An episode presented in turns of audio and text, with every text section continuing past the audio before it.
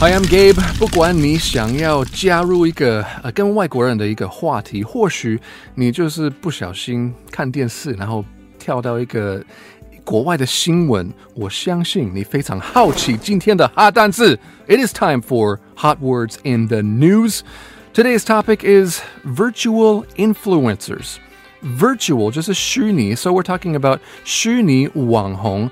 and we have some related terms you might want to listen for as well.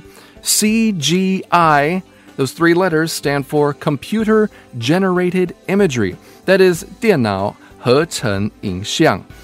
We also have embroil, 十卷入, and scandal. Mm, there's a lot of scandals in the news. A scandal is 丑闻，我非常喜欢那种翻译。very clear picture, Wen. That is a scandal. Here is the news.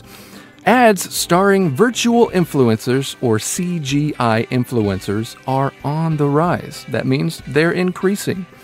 Virtual influencers offer many benefits to companies because they are cheaper than human influencers, they won't get embroiled in scandals, and their personalities can be crafted to match a brand's values.